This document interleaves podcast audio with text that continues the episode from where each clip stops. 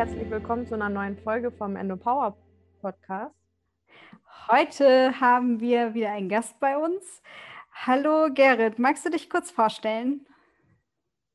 Hi, hallo zusammen. Vielen Dank für die Einladung. Äh, ja, mein, mein, Name ist äh, Gerrit Kieferstein. äh, ich bin Arzt, das ist das, womit ich mich gerade am meisten auseinandersetze. Äh, bin Leiter des Instituts für Regenerationsmedizin in Hennef bei Bonn.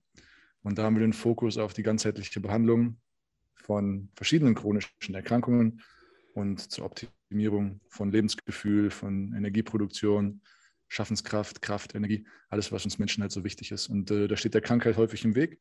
Und deshalb ist das natürlich ein Thema, mit dem wir uns auseinandersetzen. Ja, ihr habt ein ganz tolles Institut da geschaffen. Also erstens äh, ist der Wohlfühlfaktor da extrem hoch, weil es nämlich nicht so ein klinisches klinische Atmosphäre ist, wie bei allen anderen Arztpraxen, muss man ja echt mal sagen. Und ähm, mhm. ja, also ihr setzt es schon, die, das ganzheitliche Konzept auch innerhalb der Räume um und das ist echt schön. Also bei euch ist wirklich Wohlfühlen angesagt. Ich bin jetzt schön. zu euch ja, gekommen. ja, ja, das stimmt. Ich bin zu euch gekommen, ja, damals wegen dem ähm, also eigentlich durch drei Ecken, durch Bekannte zufällig. Und dann hast du das COMT bei mir entdeckt. Und das, darüber haben wir auch schon eine Podcast-Folge gemacht. Da wollen wir jetzt gar nicht mehr so tief drauf eingehen. Ähm, aber es ist so selten, dass es Ärzte gibt, die das kennen und auch hm, ja, entdecken können oder diagnostizieren können. Was denkst du, wie viele Frauen sind denn von Endometriose und COMT betroffen? Und warum ist das in Deutschland bei den Ärzten so krass unbekannt? Ähm, ich fange vielleicht direkt mal bei der, bei der letzten Frage an, mit diesem COMT ganz konkret und teile dann mal meine generelle Perspektive, wie ich an sowas ja, dran gehe. Gerne. Ähm, also das COMT ist ja ein Genlokus und wir haben so viele Gene wie 20.000 Telefonbücher Buchstaben haben, also so lange ist unser genetischer Code, aber nicht jeder davon wird die ganze Zeit abgelesen. Und einige davon sind halt sehr, sehr wichtig und können halt unterschiedlich ausgeprägt sein. Und das kann dann für die unterschiedliche Form unserer Nasen verantwortlich sein, aber halt auch für unterschiedliche biochemische Prozesse. Ne? Und da ist halt dieser COMT-Prozess einer derjenigen, der dafür sorgt, dass ein Enzym, was für die Verstoffwechslung von weiblichen Hormonen, äh, weiblichen Sexualhormonen, ähm, aber auch Dopamin verantwortlich ist, dass dieser Prozess entweder langsamer oder schneller verläuft. Und wenn der halt langsamer verläuft, dann können sich halt gerade unter dem Kontext Stress weibliche Sexualhormone wie zum Beispiel Östrogene anstauen. Und das ist ja einer der großen Risikofaktoren für Endometriose. Ähm, wie viele Frauen genau betroffen sind von dieser Kombination, da sind mir keine konkreten Daten zu bekannt. Äh, die COMT, den COMT-Polymorphismus mit einer reduzierten Geschwindigkeit des CMTs, das betrifft ungefähr 30 Prozent der Frauen. Ähm, wie eng da die Connection ist mit ähm, CMT, wird gerade noch rausgefunden. Da gibt es ein paar Beobachtungsstudien aus China vor allen Dingen. Es gibt aber noch keine starken Studien aus Europa, die uns über diese Zusammenhänge sehr, sehr konkret was sagen können. Es gibt die ersten kleinen Fallstudien, aber noch nichts, was äh, in seiner statistischen Power so ausreichen würde, dass man es in die Leitlinien aufnimmt. Ne? Und, so, und so funktioniert ja auch ein großer Teil der Medizin. Dass, ähm, und das ist auch gut so für viele Aspekte, dass man Leitlinien formuliert, wo man sagt, das ist unser gemeinsamer Nenner, den wir hier haben, mhm. wie, wir, wie wir herangehen wollen an die Sachen. Und da ist die Grundlage natürlich die Wissenschaft. Und das, was die Wissenschaft ausreichend groß beleuchtet hat, das kommt in solche Leitlinien rein. Das ist also ein kleinster gemeinsamer Nenner vieler verschiedener Fachrichtungen, vieler verschiedener Experten auch und vor allem der wissenschaftlichen Datenlage. Wenn jetzt ein individueller Mensch vor mir sitzt, dann bin ich eigentlich nicht so zufrieden damit zu sagen, das steht nicht in den Leitlinien, da können wir nichts machen, sondern ich möchte halt gucken, wie kann ich diesem individuellen Menschen auf die optimalste Art und Weise helfen. Und da unterscheidet sich dann so ein bisschen meine Perspektive auf die Medizin vielleicht äh, zu einigen anderen. Total. Dass ja. äh, ich halt nicht darauf warte, bis irgendwas in den Leitlinien steht, sondern den Patienten oder den Menschen sehr, sehr ausführlich über die Perspektiven aufkläre, die ich halt sehe, sodass man dann empirische Versuche machen kann, auch wenn es noch nicht bewiesen ist. Und man kann nämlich andere Herangehensweisen wählen, um sich zu fragen, ob etwas richtig ist oder falsch. Und da mache ich halt gerne in Ermangelung der aktuellen wissenschaftlichen Datenlage, mache ich zum Beispiel die Frage auf, wir sind ja biologische Lebewesen. Genauso wie Pflanzen ja. es sind, aber sind wir halt auch Tiere. Und Pflanzen und Tiere sind beides biologische Lebewesen. Und die haben halt ihre Prinzipien, nach denen sie halt funktionieren. Und wenn wir in die, in die Tierwelt reingucken, spezieller, können wir uns ja mal die Frage stellen, wo gibt es denn in der Tierwelt Endometriosen? Oder auch in der Menschenwelt, in seinem ursprünglichen Habitat. Deswegen gucke ich mir zum Beispiel auch gerne Jäger und Sammler an.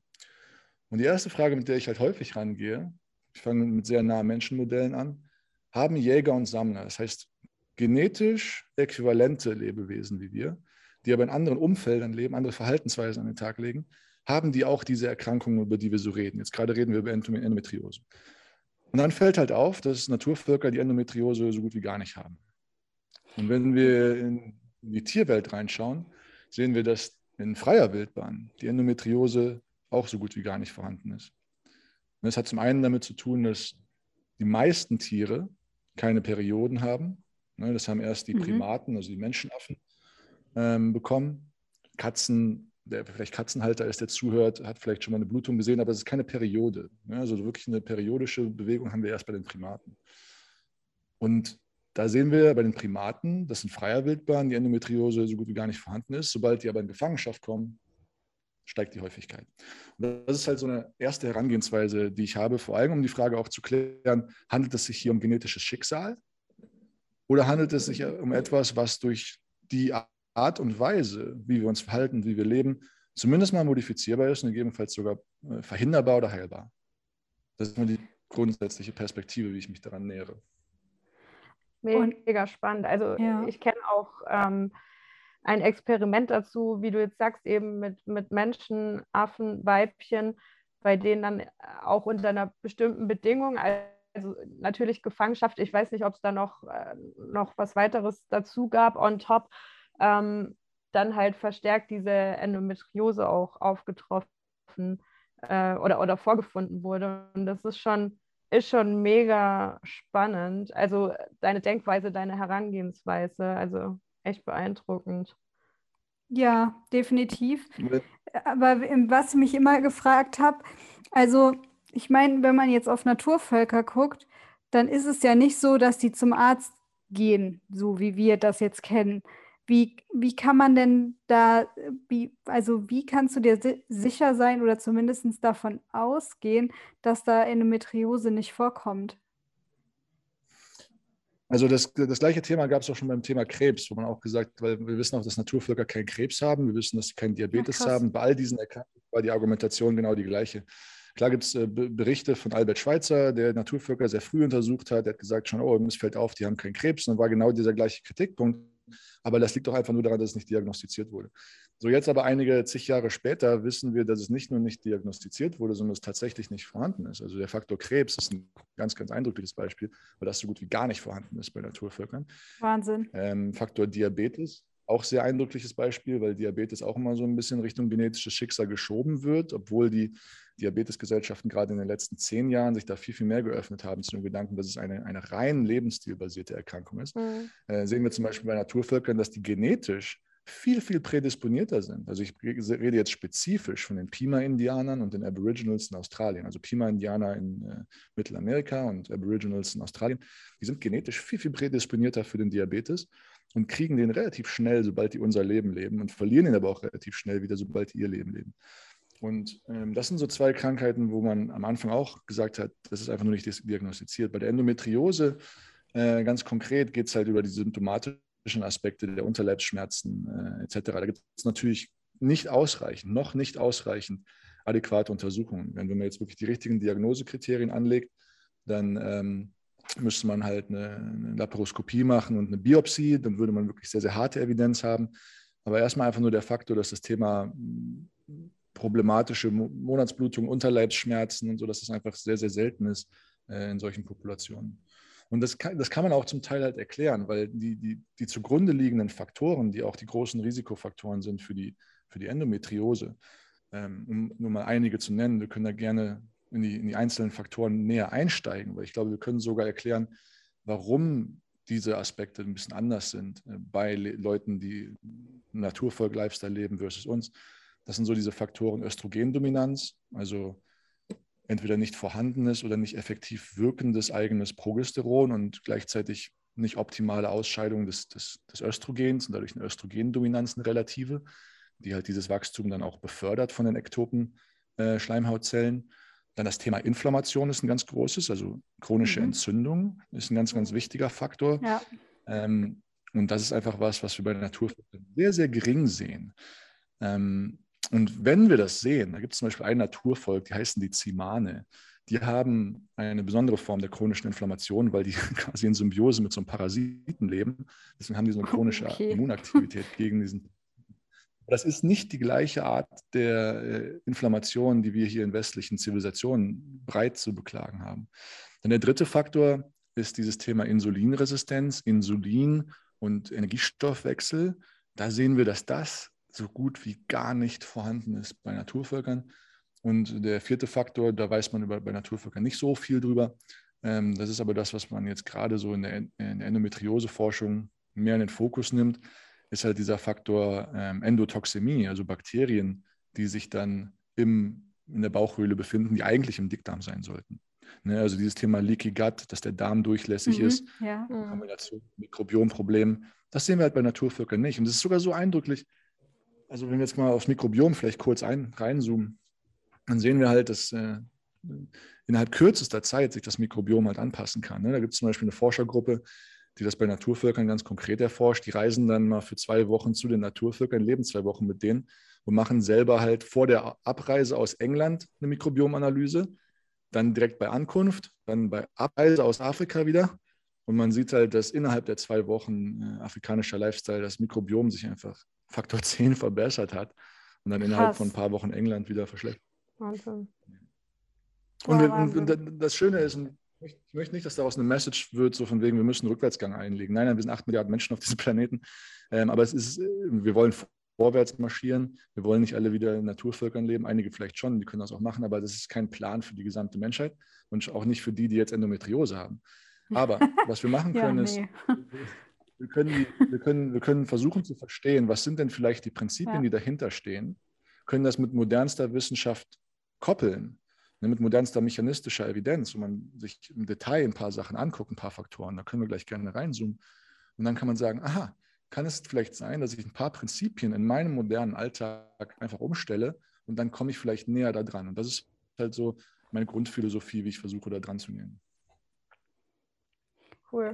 Ja, auf jeden Fall. Das ist äh, eine Philosophie, die echt einzigartig ist. Also ich habe das noch nie bei einem Arzt erlebt, der so an die Sache rangeht und das ist einfach äh, ja viel besser als alles andere, was ich bisher erlebt habe bei Ärzten. Ja, und man Muss kommt halt sagen. auch in diese Selbstwirksamkeit, weil wenn ich jetzt höre, so das Thema bei Menschenaffen sich gefangen fühlen, ich glaube, das ist ein Thema, was viele kennen, nur auf eine andere Art und Weise. Und Exakt. da bin ich jetzt mal gespannt, was du so als Faktoren ausmachst, wenn du sagst, okay, klar, wir können jetzt nicht irgendwie zurückgehen und alle irgendwie im Wald leben, so.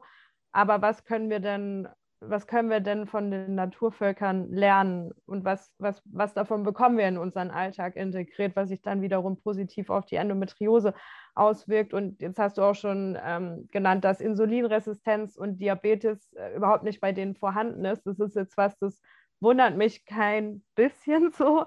Aber zu Sachen wie Krebs etc., wobei mittlerweile wundert es mich auch nicht mehr so sehr, seit ich mich mit Psychoneuroimmunologie so ein bisschen auch befasst habe. Aber äh, was sind jetzt so Maßnahmen, wo du sagst, hey, da könnte man ansetzen? Ja, ich meine, das Stichwort ist interessant. Ich habe auch die psychoneuroimmunologische Ausbildung durchlaufen und ähm, das ist auf jeden Fall, es sind noch ein paar Kollegen, die das halt auch sehr ähnlich sehen. Also ich bin dann nicht der Allereinzigste, der, der, der, der viele dieser Aspekte so sieht. Was die Selbstwirksamkeit angeht, ich glaube, genau das ist der entscheidende Punkt, nämlich sich selber an den Fahrersitz des eigenen Lebens zu setzen und dann wieder navigationsfähig zu sein. Ich habe für mich den Anspruch, ähm, Arzt zu sein für Menschen, die keine Patienten mehr sein wollen. Und da, da, bei dem, in dem Kontext habe ich mal habe ich mal das Wort Patient recherchiert. Ne? Also wo kommt das Wort Patient her? Das kommt aus dem Griechischen, aus dem, von dem Wortstamm Patior. Patior ist der Leidende. Der Leidende. Ja. Aus dem Leid zu entfliehen gibt es zwei Möglichkeiten. Man kann es akzeptieren, das ist das, was der Buddhismus und die Achtsamkeit lehren kann. Und man kann es halt modifizieren. Und für die Modifikation können wir jetzt mal eintauchen in die, in die Faktoren, wo wir, ähm, wo, wir, wo, wir, wo wir ansetzen können. Ne? Wenn wir mal so die klassische Geschichte der Endometriose mal, ich, ich, ich, möchte trotzdem mal durch die, durch die klassische Erklärungsmodelle durchgehen und die teile ich ja auch. Ne? Also ähm, eine, eine, ein Erklärungsmodell ist halt dieses, dieser Faktor retrograde Menstruation. Das heißt, dass die Menstruation, gerade wenn es eine schwere Blutung ist, dass die halt rückwärtsläufig ist und dann durch die, durch die Eileiter in die, in die Bauchhöhle ähm, wieder reinkommt das ist etwas, das, das wird es überall geben. Das wird egal, ob du Naturvolk bist oder nicht, wird es das geben. Die Frage ist aber, und das wissen wir auch aus modernen Untersuchungen, auf welches Umfeld trifft das dann da? Ist es dann ein inflammatorisches Umfeld, was dann auch wirklich dazu führt, dass sich diese Zellen, die dann über den Eileiter dahin gekommen sind, wirklich da festsetzen und zu einer manifesten Endometriose werden? Oder ist es halt kein inflammatorisches Umfeld, was, was das Risiko halt deutlich senkt, dass es dort zu einer manifesten Endometriose wird. Wenn wir, wenn wir Tieruntersuchungen machen, zum Beispiel mit äh, Ratten, wo die Endometriose viel untersucht wird, dann sehen wir halt erstens, Ratten selber kriegen keine spontane Endometriose, sondern wir müssen die halt aktivieren bei denen. Das machen wir, indem wir Schleimhautzellen von Menschen nehmen, die Endometriose haben, dann injizieren wir die den Ratten. Aber die, die kriegen auch nicht so eine richtige Endometriose. Das ist eine, sehr, sehr oberflächliche Variante davon. Ähm, dann das nächste, was wir halt ähm, was, was wir halt wissen, was einen großen Risikofaktor darstellt, ist die Östrogendominanz. Mhm. Und bei der Östrogendominanz hilft es halt total, sich ein bisschen damit auseinanderzusetzen, wo diese Östrogene herkommen und wo sie hingehen. Und da können wir, dann, können, können wir ein paar Unterschiede dann auch äh, herausfiltern. Wo kommen die Östrogene her? In erster Linie werden Östrogene natürlich vom eigenen Körper produziert, aber das ist nicht das, wo alle Östrogene herkommen sondern es kommen auch noch Östrogene aus unserem Umfeld mit rein. Das sind die sogenannten Xenoöstrogene. Xeno erstmal nur als, als Wortbaustein für andere Östrogene, Xenoöstrogene oder von der Umwelt kommend Xenoöstrogene. Und die können halt synthetischen Ursprungs sein. Da wissen wir zum Beispiel, dass die Weichmacher aus Plastik und so, dass, das, dass die ja, eine genau. hormonähnliche Wirkung haben auf unsere Östrogene. Das heißt, da kommen wir so in den Faktor Giftstoffbelastung. Wir wissen, dass Pflanzenschutzmittel einen ähnlichen Effekt haben können oder einen xenoöstrogetischen Effekt. Da sind wir jetzt schon mal beim ersten Faktor, was Naturvölker in uns unterscheidet. Die essen Pflanzen, die nicht gespritzt sind. Essen Tiere, die nicht in Massentierhaltung aufgewachsen sind. Ne? Ja. Also über die, die Pille, mein Anatomieprofessor, der hat uns Schädel gezeigt von 1940 bis in die Neuzeit rein und hat uns halt gezeigt, wie die Schädel sich verändert haben seit den 60ern, seitdem die Pille im Trinkwasser ist. Ne? Krass. Und ähm, das ist halt auch, auch ein Faktor Fleisch natürlich, aus Massentierhaltung ist ein Faktor. Diese ganze, diese ganze, ganze Feld der Xenoöstrogen, der Giftstoffe. Und dabei auch nicht zu unterschätzen, das Soja. Ne, Soja enthält auch pflanzliche Östrogene. Und ich weiß, das ist ein riesiges Streitthema mit dem Soja, weil da gibt es halt einige Studien, die zeigen, dass Soja total hilfreich ist für weibliche Hormone und einige sagen, dass Soja das Schlimmste ist für weibliche Hormone. Und ich glaube, ich kann da ein bisschen Frieden stiften, weil man schon rausgefunden hat, dass es schon die Art und Weise ist, wie das Soja auch verarbeitet wird, was dann dafür sorgt, dass es entweder einen positiven Effekt hat auf unser hormonelles Gleichgewicht oder halt eben nicht. Der Fermentationsprozess, wie er halt auch in Japan viel praktiziert wird, wie es auch für Tempeh und Miso praktiziert wird, das ist ein Verarbeitungsprozess äh, für das Soja, der Fermentationsprozess ist ein bakterieller Stoffwechselprozess. Und die Fermentation ist die älteste Lebensmitteltechnologie der Welt, wahrscheinlich älter als Feuer machen. Krass. Und wie das, wie das, und wie das, wie das funktioniert, ist halt, dass ähm, man pflanzliche Substanzen oder Pflanzen einfach, einfach gesagt, in ein gleiches Umfeld bringt mit Bakterien, die diese Pflanzen dann verstoffwechseln. Das ist der Fermentationsprozess. Ne? Bakterien fressen Pflanzen und kacken andere Sachen aus. Und wenn die das machen, dann verändern die diese Pflanzen so, dass sie für uns heilsamer sind. Der Fermentationsprozess, etwas, was du für alle Pflanzen als generelle Faustregel anwenden kannst, macht Pflanzen gesünder für uns. Und bei Soja ist es halt ähm, ziemlich eindeutig, dass, dass fermentierte Soja-Varianten, wie sie sich zum Beispiel in Tempeh oder Miso befinden, also eher in der traditionellen japanischen Küche, sehr, sehr heilsam sind für unser Östrogenumfeld, während reines Soja unfermentiert, wie sich äh, in vielen heutigen Sojaprodukten befindet, zum Beispiel Sojamilch und sowas, überhaupt gar nicht so nice ist für unser Östrogenumfeld. Und da sind wir halt auch schon wieder so einen kleinen Unterschied zwischen dem modernen Umfeld und dem äh, traditionellen Umfeld. Kleine Unterschiede in der Zubereitungsmethode, die halt dann unsere Östrogensituation komplett verändern können. Ganz krasse Auswirkungen haben, ja. Mhm. Ja, und die, die ganz krasse Auswirkungen haben. Und keine Sorge, wir gehen am Ende, liste ich nochmal die 10, 12 Dinge, wo ich liste ich nochmal auf, wo ich denke, das sind wirklich die wichtigsten Faktoren bei all den Sachen, die wir jetzt nennen und wie man es sortiert bekommt. Und so. Wir gehen das am Ende alles mal durch. Aber das ist auf jeden Fall ein, ein Faktor der Östrogen. Wo kommen sie her? Xenoöstrogene zum Beispiel. Wie werden sie im Körper und gegebenenfalls aber auch unnötigerweise gebildet? Unser Körper produziert ja auch Progesterone und Testosterone. Auch Frauen produzieren in kleineren Mengen auch Testosterone.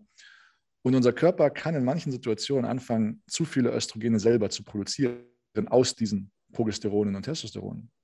Und das macht ein Enzym, die nennt sich die Aromatase.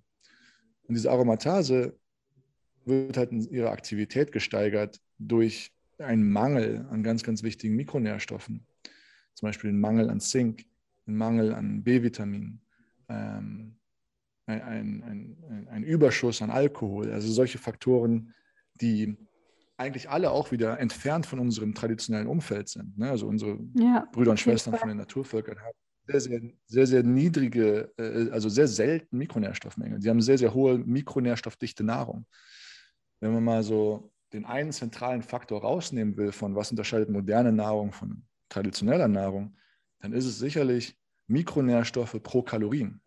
Mhm. Ne, weil wir können über Verarbeitungsgrade sprechen und wir können über Fette, Proteine, Kohlenhydrate etc. Aber ich glaube, der wichtigste Faktor ist, wie viele Mikronährstoffe in Form von Vitaminen, Nährstoffen, äh, Elektrolyten, Kalium, Magnesium, Zink, Eisen, Kupfer liefert ein Nahrungsmittel pro Kalorie, die ich esse. Und ich kann ich kann ein verarbeitetes, modernes Nahrungsmittel essen, was die gleiche Kalorienanzahl hat, die gleichen Proteine, Fette und Kohlenhydrate, versus ein Nahrungsmittel aus dem, aus dem Garten oder am besten aus der Natur, was die gleichen Makronährstoffe hat, Fette, Proteine, Kohlenhydrate, aber viel, viel höhere Level an Mikronährstoffen.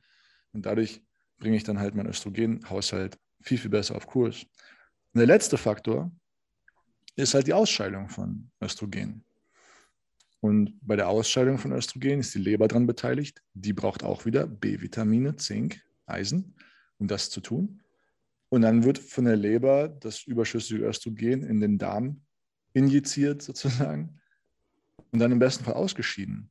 Aber ein Mikrobiom, was dysbiotisch ist, das heißt, was nicht gesund ist, weil es in einem gestressten Lebewesen lebt, in einem Lebewesen, was mikronährstoffarm ist, einem Lebewesen, was sich einseitig ernährt, dann werden diese Östrogene wieder zurück in den Kreislauf geschickt. Da gibt es so Arschlochbakterien, die schnippeln dann das, was die Leber dran gebastelt hat, um es ausscheidbar zu machen, wieder ab. Das nennt sich die Glucuronidase. Und die Glucuronidase ähm, ist etwas, was wir in unserem Mikrobiom nicht unbedingt haben wollen. Und da unterscheidet sich das dann auch wieder auf den Faktor Östrogendominanz. Das sind so ein paar Beispiele dafür, wie sich diese Sachen unterscheiden können. Wahnsinn. Und dann ist ja auch, äh, was, also was noch problematisch ist bei den Mikronährstoffen, dass ja unsere Pflanzen, das ist ja mittlerweile auch eine Industrie. Also eine Tomate hat jetzt nicht mehr die Mikronährstoffe, wie sie noch vor 100 Jahren hatte.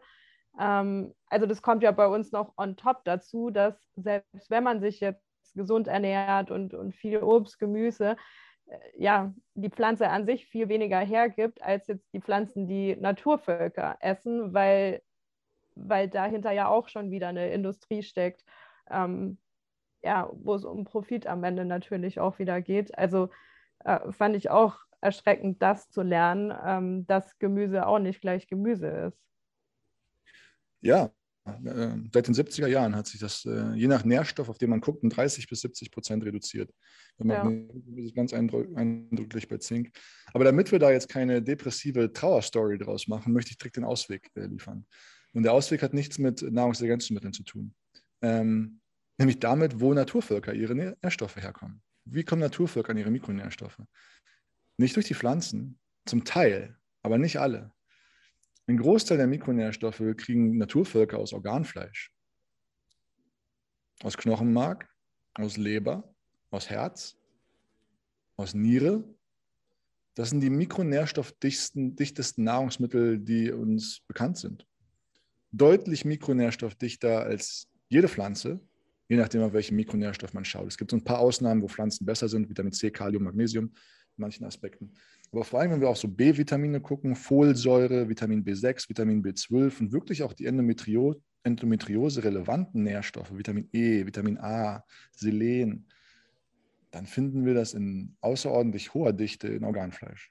Und das ist halt auch das, wenn du ein wildes Tier beobachtest, zum Beispiel einen Löwen, und der erlegt eine Antilope, das Erste, was er isst, ist die Leber weil er weiß, er hat nicht viel Zeit. Er muss jetzt das Wichtigste und Beste, das Nährstoffreichste als allererstes essen, weil danach kommen die Hyänen, die Geier, es wird alles lästig und stressig.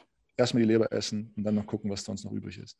Und die Sequenz bei Naturvölkern ist halt Leber, Herz, Knochenmark, Gehirn zum Teil und das Muskelfleisch als letztes. Hm. Und bei uns in der, in der westlichen Welt genau andersrum. ja. Oder noch Abfallprodukt. Ja. Ja, und gehen wir mal in die andere Richtung. Es gibt sehr, sehr viele Sachen, die wirklich für die Endometriose sehr relevant sind, von denen wir außerordentlich viel zu viel konsumieren, das auch gar nicht seit allzu langer Zeit. Zum Beispiel äh, pflanzliche Öle. Ja, Sonnenblumenöle, Palmöle, äh, teilweise also die modernen Olivenöle, Leinsamenöle, das, das, das, gibt es seit den 1920ern. Olivenöl gibt es länger. Aber wirklich eine Flasche Rapsöl kaufen zu können, gibt es seit 1920. Davor gab es das nicht. Hm. So, die, die, die, die menschliche Genetik ist 300.000 Jahre alt. Seit 100 Jahren gibt es Pflanzenöle. Und bei diesen Pflanzenölen wissen wir halt inzwischen um die entzündlichen Faktoren da drinnen. Ne, weil Pflanzenöle sind ja flüssig, im Gegensatz zu tierischen Fetten, die fest sind. Und die sind halt deshalb flüssig, weil die ganz viele biochemische Knicks haben. Und diese Knicks machen die halt flüssig. Und an jedem dieser Knicks können die halt oxidieren. Die sind super anfällig für Oxidation und Entzündung. Das weiß auch jeder, der mit Pflanzenölen zu tun hat. Dann weiß man, da, die darfst du nicht zu lange in der Luft stehen lassen. Die werden ranzig. Ne? Ranzig mhm. ist Entzündung. Die werden ranzig, die entzünden sich. Die oxidieren, wenn die zu lange in der Luft sind. Wann noch? Wenn die ans Licht kommen. Wann noch? Wenn die zu heiß gemacht werden. Wann noch? Wenn sie in Kontakt mit Zucker kommen. Wo kommen sie in Kontakt mit Zucker, Wärme und allem anderen, was oxidieren kann? In unserem Blut. Ah, okay, krass. Wir haben ein hohes Oxidationspotenzial. Wenn du dir die, die ähm, Naturvölker, du machst Biopsien beim Fettgewebe bei denen. Ne, du, nimmst, du nimmst eine Probe vom Fettgewebe, das wurde gemacht, das ist eine Untersuchung, die gemacht wurde. Du nimmst eine Untersuchung vom Fettgewebe von Naturvölkern, von dünnen Menschen. Du nimmst auch von dünnen Menschen im Westen, nicht von Übergewichtigen, einfach von dünnen Menschen, ganz normalen Menschen dann findest du raus, dass die Naturvölker von diesen ähm, oxidierfähigen Ölen ungefähr dreimal so viel haben wie von den antientzündlichen Omega-3-Fettsäuren. Krass. Während wir, wir Deutsche 10 bis 20 mal so viel haben, wenn wir chronisch krank sind, sogar noch mehr. Also der, der, der, Grad der Dichte an diesen entzündlichen Pflanzenölen in unserem Fettgewebe korreliert mit dem Grad von Erkrankungen bei verschiedenen Stoffwechselerkrankungen. Bei der Endometriose ganz speziell ist mir keine Studie bekannt dazu. Das ist einfach ein Vergleich von äh, Naturvölkern und Westlern, was diese Pflanzenöle-Situation angeht. Ja, ja gut, ich denke zur Endometriose, äh, sorry, ich denke auch zur Endometriose ja. wird es dazu auch erstmal keine Studie geben, weil äh, da gibt es ja nicht mal Studien zur Endometriose selbst. Ne? Also wenig bis gar nicht. Ja, das ist, äh, das ist ist tatsächlich so. Ne? Also die Studien, die es darüber gibt, sind am Tiermodell. Das Tiermodell äh, ist nicht wirklich vergleichbar, besonders bei der Entstehung der Endometriose, wie mit dem Menschenmodell. Und fast alles, was wir wissen, wissen wir aus dem Tiermodell. Und da wird die Endometriose halt induziert, indem du halt äh, bereits, en, bereits entzündlich veränderte Schleimhautzellen von einem erkrankten Menschen nimmst und das dem Tier injizierst in die Bauchhöhle. Und das ist nicht, das ist nicht real. Das ist nicht real mit dem, was Ja, mega spannend. Ja, und äh, das, das was, was, was ich halt, was ich halt, ähm, was ich halt sage, wo ich in der Entstehung eher unterwegs bin, anstatt so organfokussiert darauf zu schauen, anstatt zu sagen, das ist eine erkrankte, das ist keine erkrankte Gebärmutter. Genauso wie der Diabetes keine erkrankte Bauchspeicheldrüse ist.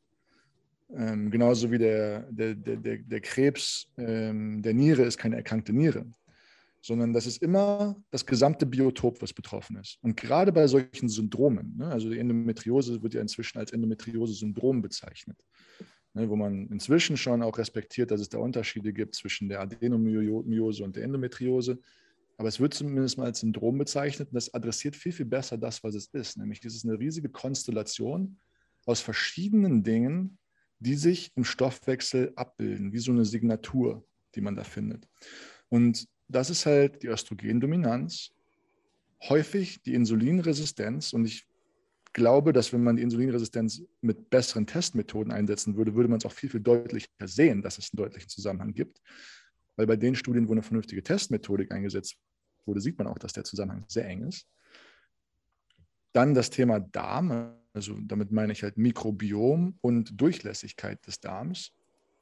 Und die daraus, aus diesen drei Faktoren resultierende Entzündung. Und das sind die Faktoren, die man meiner Einschätzung da adressieren sollte. Hm. Ja, das klingt schlüssig. Gibt es in den äh, USA schon andere Studien dazu? Weil ich könnte mir vorstellen, dass sie da schon ein ganzes Stück weiter sind wie hier in Deutschland. Also ich komme ja aus einem Bereich der, der Medizin. Ich habe in den USA auch diesen Teil der Medizin gelernt, nennt sich Functional Medicine in den USA. Das ist in den USA ein etablierter Bereich seit ungefähr 25, 30 Jahren. Und das ist eine Art der Medizin, wo es halt genau um solche Faktoren geht, über die ich halt hier spreche. Ne? Ich spreche jetzt nicht von organbasierter Medizin, wo ich sage, hier ist das Organ ähm, Gebärmutter, was erkrankt ist und hier sind die entsprechenden Medikamente, die man jetzt einfach leitliniengetreu einnimmt, sondern sich eher zu fragen, was passiert funktionell im Stoffwechsel, in der Interaktion der 30 ähm, Billionen Zellen, die den menschlichen Organismus ausmachen. Was passiert da funktionell, was dieser Erkrankung zugrunde liegt? Und das, was da funktionell passiert, ist etwas, was sehr, sehr ähnlich ist zu vielen anderen äh, Erkrankungen. Nur, dass es sich halt in dem Fall an der Gebärmutter zeigt. Und das ist halt auch das, wo die moderne medizinische Forschung halt hingeht, dass man immer mehr versteht, dass es möglicherweise so ist, dass die, die Epigenetik und die Genetik lenkt, wohin eine Erkrankung geht, aber der Erkrankungsdruck an sich, der entsteht auf dieser funktionellen Ebene. Östrogendominanz, Inflammation, Insulinresistenz, Mikronährstoffmängel, Mikrobiom und Darm. Und dadurch entsteht der Erkrankungsdruck. Und wo, des, wo sich diese Erkrankung dann äußert, das hängt dann von individuellen Lebenszielfaktoren, also individuellen äh, epigenetischen und genetischen Faktoren mehr ab. Das ist auch das, was ja. die Psychoneuroimmunologie auch Genau, das wollte ich gerade sagen. Das ja. ist dann das, wo die, wo diese äh, ja, Art und Weise dann zum Tragen kommt. Also diese genau, Art und Weise der Medizin, ja. Genau, und da erleben wir halt gerade einen sehr, sehr großen Umbruch ähm, im Verständnis von dem, was Krankheit ist, besonders auf Ebene der chronischen Erkrankungen. Ja.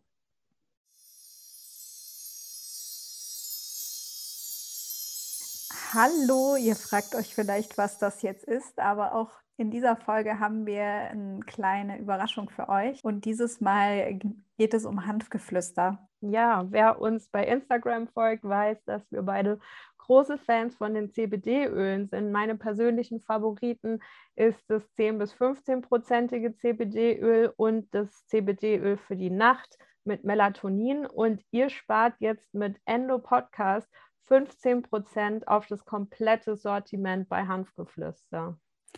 Genau, und ich ähm, liebe auch das 15-prozentige Hanfgeflüsteröl, das nehme ich immer zur Nacht und muss sagen, seitdem ist mein Kieferpressen weg und der Schlaf ist auch viel entspannter. Deswegen probiert es unbedingt mal aus. Mit dem Gutscheincode ENDOPODCAST spart ihr 15 Prozent. Und jetzt geht's weiter. Spannend. Ich habe noch eine Frage, weil ähm, es gibt eine Ärztin, die, mit der hatte ich mal gesprochen und sie meinte, dass ähm, ein Problem auch sein könnte, was die Endometriose so zusätzlich befeuert, dass äh, wir modernen Frauen, sage ich mal, zu häufig bluten, weil wir später Kinder kriegen und weniger Kinder. Ist es aus deiner Sicht auch ein Argument oder sagst du so, hm, das siehst du jetzt nicht so? Ja, das ist auf jeden Fall ein Argument. Ich finde, das ist ein gutes Argument. Und das ist auch wirklich tatsächlich das, was wir sehen, wenn wir Naturvölker reinschauen, die haben wirklich tatsächlich viel, viel weniger Perioden, weil die quasi entweder nicht fruchtbar sind oder schwanger, so ungefähr. Und das mhm. sehen wir halt bei vielen Primaten in der freien Wildbahn, in der freien Wildbahn genauso. Es erklärt allerdings meiner Einschätzung nach noch nicht das entzündliche Umfeld. Und es mhm. erklärt noch nicht die Insulinresistenz. Ich glaube, man könnte es sich so vorstellen, dass die, dass die, ähm, die Blutung, die retrograd dann gegebenenfalls funktioniert, und sich in der Bauchhöhle zeigt. Das, ist das, das ist das Öl. Aber das Feuer, was da drunter lodert, das ist das, was die Erkrankung meiner Einschätzung nach viel mehr ausmacht mhm. äh, als die retrograde Blutung, die natürlich dann häufiger ist, wenn man weniger schwanger ist. Ja, okay. Ja, super spannend. Also, ähm, was ich auch noch, was ich auch noch fragen wollte, beziehungsweise was ich oft gefragt werde, ich weiß, dass du einen Pool von Ärzten in Deutschland hast, die alle auch so, oder nicht nur in Deutschland, die halt alle so auf funktionelle Medizin irgendwo spezialisiert sind. Gibt es, gibt es irgendeine Website oder sonst was, wo man die finden kann in Deutschland? Die Ärzte, die sich da wirklich mit beschäftigen?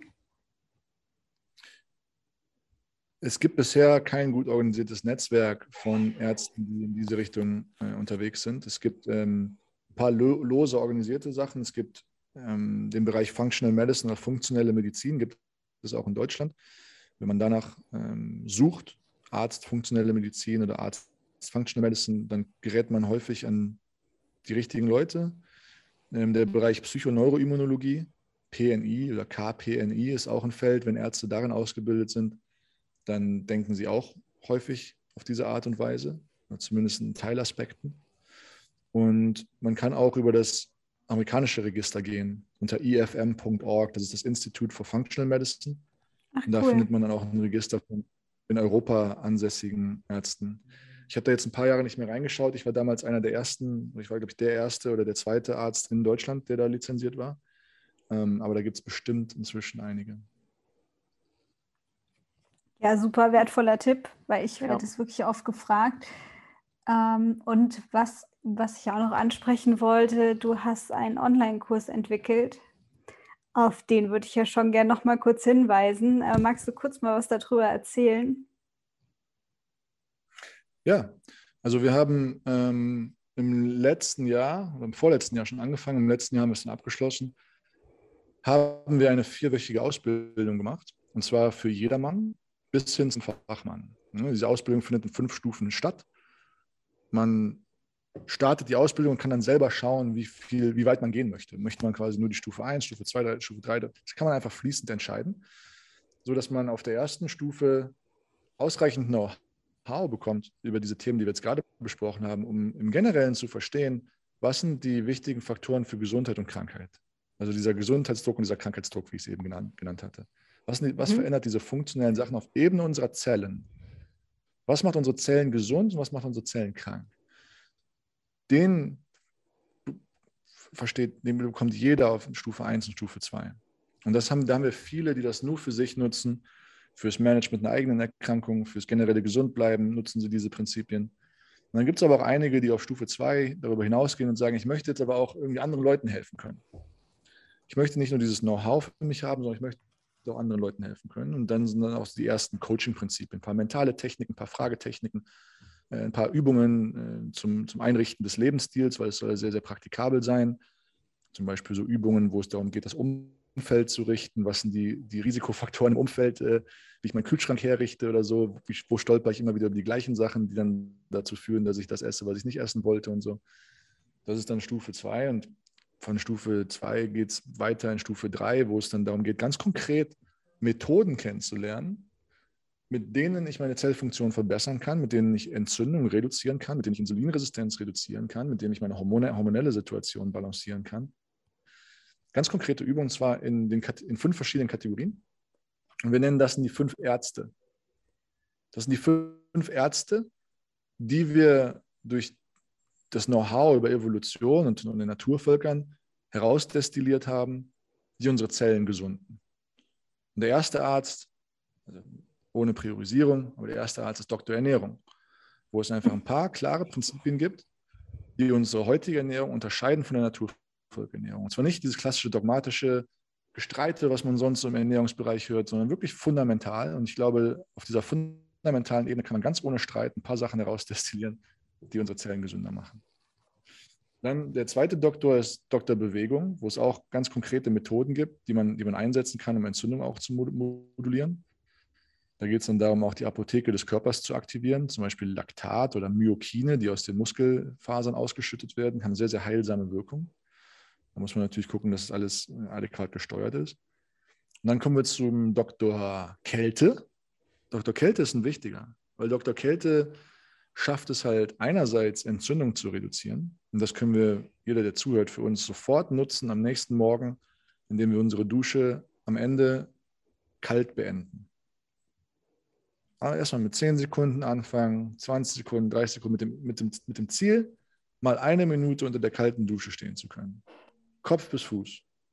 Und das mache ich nicht aus Qualaspekten, sondern weil wir inzwischen wirklich recht eindeutig sehen, welche Effekte das auf unsere Immunregulation hat und welche positiven Effekte das auch gerade auf entzündliche Erkrankungen hat. Und bei der Endometriose reden wir halt über eine im Kern entzündliche Erkrankung. Und diese Entzündung zu reduzieren, ist das primäre Ziel von jeder Lebensstilintervention, die in diese Richtung halt geht. Und da kann uns Dr. Kälte sehr, sehr bei helfen. Ne, also er reduziert Entzündung und er verbessert aber auch den Energiestoffwechsel unserer Zelle. Und wenn die Zelle mehr Energie produzieren kann, dann kann sie besser das Hormonhaushalt regulieren, kann, kann die Insulinresistenz auflösen und kann unsere Organe in den Regenerationsmodus switchen. Und diese ganzen Details, die erklären wir in dieser Ausbildung. Der vierte Doktor ist Doktor Atmung. Da lernen wir dann, wie wir über Atemtechniken unser Nervensystem in die eine oder andere Richtung modulieren. Ähm, wie wir sowohl in die Entspannung als auch in den Fokus reinfinden und vor allem, wie wir Atemtechniken dafür nutzen können, auch wieder um Entzündung zu modulieren. Und der fünfte Doktor ist Doktor Schlaf. Und da geht es um die Faktoren, die uns besser einschlafen, besser durchschlafen, besser aufwachen lassen. Und das ist die Ausbildung. Ähm, und in, Teil 4 und 5 der Ausbildung bringen wir dann noch bei, wie man auch Labordiagnostik damit nutzt. Also es ist ein riesiges, es ist ein riesiges Paket ähm, Hilfe zur Selbsthilfe. Deswegen haben wir es halt gemacht, weil ich, ich habe tagtäglich habe ich Menschen da sitzen und ich habe diese Stunde oder anderthalb, was ja schon echt viel ist für einen Arzt mit einem, das mit einem Menschen. Ja. Mhm. Aber da merke ich auch immer wieder, dass ich hätte einfach gerne die Möglichkeit, noch mehr Know-how und praktisches, mach das, mach das, mach das nicht, mach das. Äh, und auch Lernerfahrung, Aha-Momente, würde ich halt noch viel, viel lieber mehr transportieren können, weil da findet halt dann auch die Heilung statt. Wenn man die Aha-Momente hat und checkt, warum Total. einige Sachen ja. halt gut oder sind man das checkt, dann ist es auch viel, viel einfacher. Ne, weil sonst kommt man häufig in dieses, ach ja, nee, ich muss, kann nicht und ich darf nicht und ich soll nicht, mein Arzt hat gesagt. Und nein, in der, in der, in der Erkenntnis, da liegt ähm, die Selbstwirksamkeit. Und ähm, deswegen haben wir diese Ausbildung gestartet, weil wir einfach eine Plattform haben wollten, wo wir das Wissen viel, viel einfacher und besser und auch kostengünstiger transportieren können. Mega cool. Kannst du uns auch sagen, wie man den, wie man den Online-Kurs findet? Ist der auf eurer Webseite? Ich habe den schon mal gesucht. Der ist, auf, glaube, äh, ist auf, Immunsig ne? auf, ah, ja, stimmt. auf immunsignatur.de. Immunsignatur.de. Ich hatte ja eben gesagt, dass wir bei der Endometriose mit so einem Syndrom zu tun haben, was eher seine Fingerabdrücke in ganz vielen verschiedenen funktionellen Systemen hinterlässt, wie so eine Signatur. Ja, das Immunsystem ist ganz wichtig daran beteiligt, entzündliche Faktoren. So, und bei Immunsignatur kümmern wir uns halt um diese generellen entzündlichen Faktoren, die eine Gemeinsamkeit bei sehr, sehr vielen modernen Lebensstilerkrankungen sind. Verstehe mich nicht falsch, ich sage nicht, dass Endometriose eine reine Lebensstilerkrankung ist. Aber was ich ganz klar sage, ist, dass es einige Faktoren gibt, von denen wir wissen, wo es ausreichend Evidenz zu gibt, wo klare Handlungsempfehlungen daraus resultieren, die uns, die wirklich sehr, sehr positiv dazu beitragen können. Und wenn ihr wollt, würde ich gleich einfach noch eine Liste durchgehen, wo ich denke, das sind die das sind die entscheidenden, dass, dass jeder Zuhörer da was mitnehmen kann. Ja, natürlich. Mega Sehr gerne. Okay, also gehen wir, gehen, wir, gehen wir mal eine Liste durch. Das ist jetzt nicht die generelle Liste, die generell trifft, sondern da habe ich nochmal spezifisch für Endometriose äh, mich damit auseinandergesetzt, was das Protokoll auch für Endometriose ist. Und das macht alles viel, viel mehr Sinn, wenn wir uns mehr Zeit nehmen können oder wenn ihr diesen Kurs auch gemacht habt. Aber ich gehe es einfach mal durch. Also das erste ist dieses Thema unverarbeitete und naturnahe Nahrung. Das gilt für Pflanzen wie für Tiere. Wir hatten es eben schon besprochen, eine Monokultur sowohl für Pflanzen als auch für Tiere sorgt dafür, dass die Mikronährstoffe sinken, die Giftstoffe steigen. Und das ist kumulativ ein riesiges Problem für uns. Unser Körper speichert Giftstoffe in Fettzellen. Ähm, um, diese Fett, um diese Giftstoffe aus den Fettzellen wieder rauszuspülen, müssen wir mindestens ein, zwei Jahre eine gute Ernährung führen, um das wieder chronisch rauszuspülen. Deswegen einfach sofort und so schnell es geht unverarbeitete, naturnahe Nahrung essen. Das gilt für Pflanzen und das gilt für Tiere. Dann der Faktor Sonne. Wir wissen, dass Vitamin D, also das Hormon, was unser Körper aus Sonnenkontakt heraus produziert, sehr, sehr heilsam ist und sehr, sehr antientzündlich ist bei vielen ähm, Erkrankungen mit Immunaktivität wie der Endometriose. Aber nicht nur das Vitamin D, sondern auch die Sonne direkt. Also die Infrarotstrahlung hat sehr, sehr entzündungsregulierende Eigenschaften auf unsere Zellen. Und was wir auch aus moderner Forschung wissen, ist, dass auch der Zeitpunkt, wann wir uns mit der Sonne auseinandersetzen, also morgens mit der Sonne aufzustehen und mit der Sonne auch ins Bett zu gehen, dass das sehr, sehr gut ist für unser Immunsystem und für unseren Stoffwechsel. Wenn wir immer zwei, drei Stunden nach der Sonne aufstehen und zwei, drei, vier Stunden nach der Sonne ins Bett gehen, dann haben wir etwas, das nennt sich Social Jetlag und sozialer Jetlag. Wir leben also quasi in einem äh, Jetlag asynchron mit den Sonnenzyklen und da wissen wir, dass das nicht gut für unseren Stoffwechsel und unser Immunsystem ist. Da gibt es auch Untersuchungen, die zeigen, dass, der, dass, du bei der gleichen Kalorienmenge, wenn du mit der Sonne ins Bett gehst, mit der Sonne aufstehst, bei der gleichen Kalorienmenge viel, viel weniger Entzündung hast und viel, viel weniger Körperfettakkumulation und weniger Hunger am Folgetag und, äh, und sowas. Das ist also der Faktor Sonne und mit, mit den Lichtzyklen sich bewegen. Ähm, wenn wir zum Beispiel abends nach Sonnenuntergang noch drei, vier, fünf Stunden Fernseh gucken oder Handy machen, dann machen wir das Schlimmste, was wir tun können, weil dann haben wir dieses Handylicht in unseren Augen. Das sorgt dafür, dass weniger Melatonin im Gehirn produziert wird.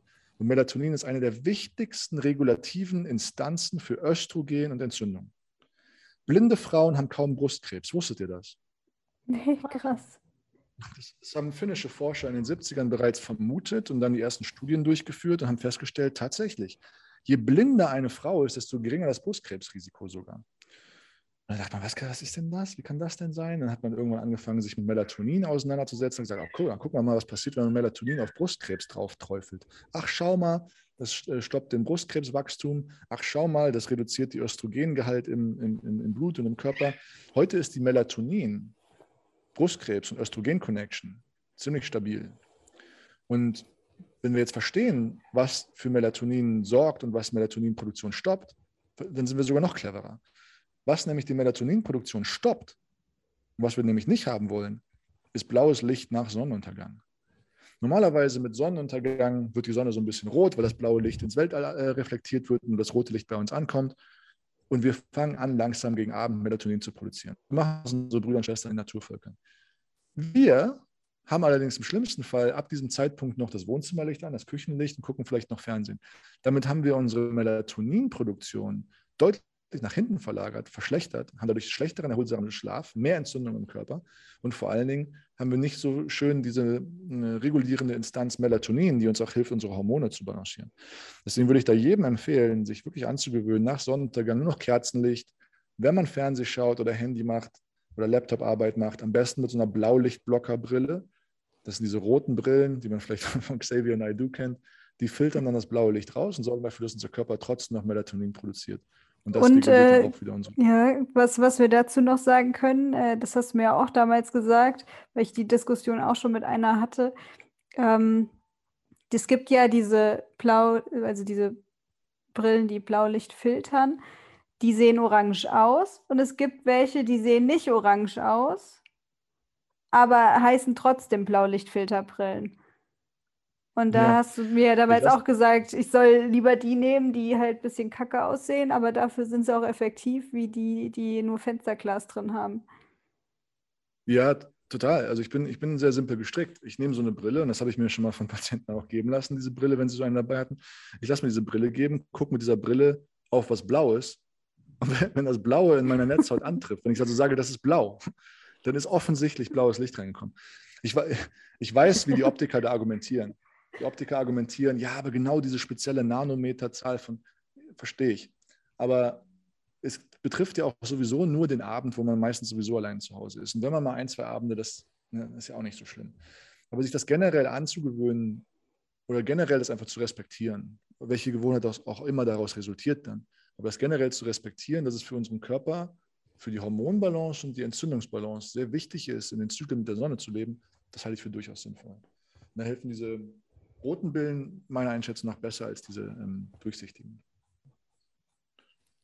Dann gibt es auch schon bei Amazon übrigens. Ja, also sie sind, äh, kriegt, man, kriegt man ganz easy. Muss man nicht zum Optiker gehen. Ja, absolut. Ähm, dann äh, halte ich es für wichtig, sowohl bei Pflanzen als auch bei Tieren die mikronährstoffreicheren Varianten zu wählen. Bei Pflanzen bedeutet das halt auch, dass man sie fermentieren lässt im besten Fall. Wir haben bei uns auf, der, auf dem Küchentisch immer fünf, sechs, sieben Gläser Ferment. Ferment bedeutet einfach, man hat irgendwie vor ein paar Wochen oder Monaten sich ein paar Pflanzen genommen, hat die in Wasser und Salz oder in Salzlake eingelegt, also Wasser mit Salz, hat dann da eine Probiotika-Kapsel drauf, drauf gestreut und hat das Glas zugemacht und erstmal ein paar Wochen stehen lassen. Das ist das, was der Fermentationsprozess ist. Das kann man auch mal nur über ein, zwei Tage machen, dann heißt es, dann wird das anfermentiert oder man kann das über Wochen und Monate. Und was dabei passiert ist, die Bakterien fügen B-Vitamine hinzu. B-Vitamine sind einer der wichtigsten Faktoren für das Management von Endometriose. B-Vitamine sind sehr, sehr entscheidend, weil sie halt äh, einerseits daran beteiligt sind, Östrogen zu entgiften. Sie sind daran beteiligt, dass Entzündung reduziert wird. Also B-Vitamine sorgen zum Beispiel dafür, dass so antientzündliche Fettsäuren wie EPA und so, also diese Omega-3-Fettsäuren, dass die überhaupt aktiviert werden. Wenn wir keine B-Vitamine haben, dann wirken die nicht. B-Vitamine sind sehr entscheidend. Und durch die Fermentation steigern wir halt den Gehalt an wirklich nutzbaren B-Vitaminen für unseren Körper, die sonst in den Pflanzen wirklich viel zu niedrig drin sind. B-Vitamine sind entscheidend. Und ich würde wirklich dazu raten, sich damit auseinanderzusetzen, Organfleisch zu essen. Ich empfehle einmal pro Woche Rinderleber, weil damit haben wir die B-Vitamine in der Form, in der wir sie brauchen und nicht in der möglicherweise auch toxischen Form, wie sie in anderen äh, Sachen halt vorkommen können. Damit meine ich die methylierten B-Vitamine. Gerade bei Folsäure ist es sehr, sehr wichtig, dass es eine methylierte Form ist. Und die findet sich vor allen Dingen in Rinderleber oder halt nach dem Fermentationsprozess. Ne, wenn wir jetzt zum Beispiel eine Pflanze essen, die noch nicht fermentiert ist, so, das, das, sind halt diese, diese, wichtigen Unterschiede. Und jetzt Organfleisch liefert Selen, also Leber vor allem, liefert Selen, die B-Vitamine, Vitamin E, Vitamin A, auch wieder in bioverfügbarer Variante, nicht in Karottenvariante, sondern in bioverfügbarer Variante. Und die Dosis, die optimal ist, gerade wenn man in so einen Therapieprozess reingehen möchte, ist einmal pro Woche Rinderleber. Die kann angebraten sein, die kann aber auch gefroren sein, in kleine Würfel geschnitten und dann wie, wie eine Supplement-Kapsel äh, runtergeschluckt, jeden Morgen. Hm. ich glaube, ich würde die Supplement-Kapsel-Variante wählen. Ja, wenn man, wenn man, wenn man Leber absolut nicht haben möchte, und ich kann wirklich nur nochmal dazu sagen, Leber ist, ähm, was die Mikronährstoffdichte angeht, da wirklich unvergleichlich. Dann auf jeden Fall zumindest in die Supplementation gehen mit Faktoren B-Komplex, Selen, das kann man auch über Paranüsse ganz gut erreichen, zwei, drei Paranüsse am Tag, ähm, Vitamin E, Vitamin A, das sind so die wichtigen Supplementationen, die ich da, die ich da dann sehe, wenn man Leber nicht essen möchte. Also äh, gefroren, so, hm, das könnte ich mir vorstellen, aber anbraten schwierig. Ja. Das sagt jeder, bis er meine Leber mal probiert hat. das war Einladung, Erik. Ja, ich glaube vorbei. Einladung. Einladung möchte ich gerne noch auf den Faktor ähm, eingehen, dass, was auch Naturvölker von uns sehr unterscheidet, und das ist wirklich einer der sehr, sehr großen Faktoren, das ist das Thema Nahrungsverfügbarkeit. Wir haben ständige Nahrungsverfügbarkeit und Naturvölker haben ständige Nahrungsverfügbarkeit. Und vor allen Dingen müssen sie, wenn keine Nahrung verfügbar ist, aktiv werden. Das heißt, sie müssen auf Nahrungssuche gehen, sie müssen in Jagd- oder Sammelmodus reingehen, gefastet. Und das ist etwas, was wir heute wissen, was eine der antientzündlichsten Dinge ist, die, die es gibt. Nämlich mal für eine Zeit lang nichts zu essen. Kann man mit 16 Stunden anfangen, aber im besten Fall sogar was in Richtung 36 Stunden und trotzdem aktiv zu bleiben. Leer, Leerlauf nenne ich das. Sagen wir mal, du hast einen typischen Tag, wie zum Beispiel einen Dienstag, du gehst zur Arbeit, gehst zu Fuß zur Arbeit oder fährst mit dem Fahrrad, fährst mit dem Fahrrad zurück, hast vielleicht am Abend noch mal eine Stunde Sport. Und diesen gleichen Tag machst du genauso wie sonst, aber einfach mal ohne zu essen. Und was dadurch passiert ist, dadurch werden in deiner Zelle regenerative Prozesse angeworfen. Die nennen sich dann Autophagie, äh, so, enzymatische Ketten wie mTOR und so werden gehemmt und dadurch wird die Heilung eingeleitet und die Regeneration und die Entzündungsregulation. Und das ist halt auch was, was Naturvölker tagtäglich in ihrem Leben haben, was aber viele von uns vielleicht seit 30 Jahren nicht einmal mehr hatten. Und da liegt halt auch ein sehr, sehr großes Heilungspotenzial. Ja, damit habe ich mich auch schon beschäftigt. Ich war auch eine Zeit lang richtig gut im Intervallfasten. Mhm. Ähm, ja, durch meine OPs letztes Jahr und weil ich dann auch zunehmen musste, habe ich das wieder schleifen lassen. Aber ich merke, dass, ähm, dass ich aktuell wieder Energie dafür habe. Und ich weiß halt auch aus Erfahrung, dass man nicht weniger Energie hat, sondern im Gegenteil, so kurz vorm Essen hat man so viel Energie und dann, wenn man gegessen hat, fällt man eher so in so ein Energieloch sogar rein. Also so hatte ich das ja. häufig. Und also für mich funktioniert das auch total gut. Drei Mahlzeiten am Tag, keine Snacks zwischendurch. Und dann halt wirklich so lange wie möglich äh, die Zeit ausreizen zwischen Abendessen und Frühstück. Mhm. Ja. ja. da gibt es die zahlreichsten Varianten und das ist auch äh, eine Beobachtung, die ich häufig mache. Leute, die sich damit auseinandersetzen, berichten relativ schnell, dass sie sagen, du weißt du, ich, ich gehe von mir aus einfach hin und wenn ich zum Beispiel eine Sporteinheit habe, je nachdem, was es ist, mache ich die gerne gefastet. Oder wenn ich ein Meeting gehe, dann mache ich das lieber gefastet, weil ich einfach klarer bin. Ich bin klarer und ich funktioniere besser und was so das Thema chronische Schmerzen angeht, bei entzündlichen Erkrankungen ist auch das Feedback häufig, dass es deutlich besser ist. Hm. Dann muss ich das mal steigern auf ein paar mehr Stunden. Ja, also ein, ein Protokoll, wenn man, also das klassische Protokoll, was auch viel untersucht ist im Bereich intermittierendes Fasten, ist so dieses 16-8, ne? Dass man einfach mal genau. sagt, 16 weiß ich nicht, zum Beispiel zwischen dem äh, späten äh, Mittagessen und dem nächsten Frühstück kann so eine Periode sein. Ähm, es ist allerdings schon so, dass die Fastendauer einfach mehr Zeit gibt für die Zelle, diese Entzündungsprozesse zu reduzieren, also diese Autophagie, das ist das, wonach man suchen möchte. Diese Autophagie beginnt natürlich auch bei einer 16 Stunden fast schon. Aber in die Tiefe der Autophagie, wo auch vor allen Dingen so chronisch entzündliche Prozesse auch durchbrochen werden können, kommt man so nach 36 bis 40 Stunden. Wir haben jetzt gerade hier bei uns im Institut ein viertägiges Event gehabt. Und dieses viertägige Event, das ist für Menschen aller Couleur, die ihren Zellstoffwechsel verbessern wollen und ihre Entzündung reduzieren wollen. Und wir haben Donnerstag begonnen, Donnerstagabend. Wir haben dann aufgebaut und haben, wir schlafen in so großen Indianer-Tipis, schlafen draußen, ne, auch wieder mit den Zyklen der Sonne. Und dann haben wir den ganzen Freitag gefastet, alle gemeinsam. Und sind aber trotzdem dreieinhalb Stunden wandern gewesen und haben am Nachmittag eine Yoga-Einheit gemacht. Also keine harte Sporteinheit, sondern eher so was Yogisches. Und dann haben wir am nächsten Morgen nochmal eine viereinhalb Stunden Wanderung gemacht. Oh, krass. Komplett gefastet noch, komplett gefastet. Wir sind einmal um eine große Talsperre rumgelaufen, haben danach noch eine Jagd simuliert, also nochmal den Sprint einlegen und etwas Schweres ziehen als Jagdsimulation, weil die Beute muss ja auch nach Hause gebracht werden. Das hat dann nochmal unsere Zellen so richtig äh, leer gepumpt und damit diese Autophagie nochmal richtig angetrieben, nochmal richtig Leerlauf. Ich meine, natürlich ist das Essen danach äh, fantastisch, aber was auch halt viele berichten ist, dass sie sich einfach leichter, weniger entzündet fühlen, ein bisschen klarer im Kopf. Und äh, das sind die Effekte, die wir dadurch kreieren. Die, durch die Wissenschaft wissen wir inzwischen, warum das dann auch so ist, dass man sich halt so fühlt und warum die Entzündung dadurch reduziert wird. Ein Argument ist ja häufig ähm, bei dem Fasten, dass es für Frauen nicht funktioniert. Also gerade auch so während der Periode kannst du Kannst du dazu was sagen? Also, weil ich merke jetzt, äh, ich habe meine Periode hinter mir. Ich bin jetzt gerade in der Energiephase, wo ich auch deutlich weniger esse. Aber wenn ich meine Periode habe, dann esse ich eher wie ein Baby-Dino. Also da brauche ich schon viel. Gibt es da Unterschiede zwischen Männern und Frauen, worauf man da dann irgendwie speziell achten sollte und jetzt vielleicht nicht so 36 Stunden während der Periode fasten? Oder ist es gerade da gut durch die Endometriose? Also ähm, kannst du da noch, noch einen Tipp geben? Es ist auf jeden Fall anders. Und äh, durch die hormonellen Schwankungen innerhalb einer ganzen Periode gibt es da auf jeden Fall sensible Phasen, wo man es viel, viel einfacher machen kann und, und Phasen, wo es viel, viel schlechter ist oder viel, viel schwieriger ist sozusagen. Und ähm, das ist auch das, was mir die meisten berichten, dass sie so eine zweiwöchige Phase haben, wo, das, wo die das dann einbauen, wo es dann reinpasst.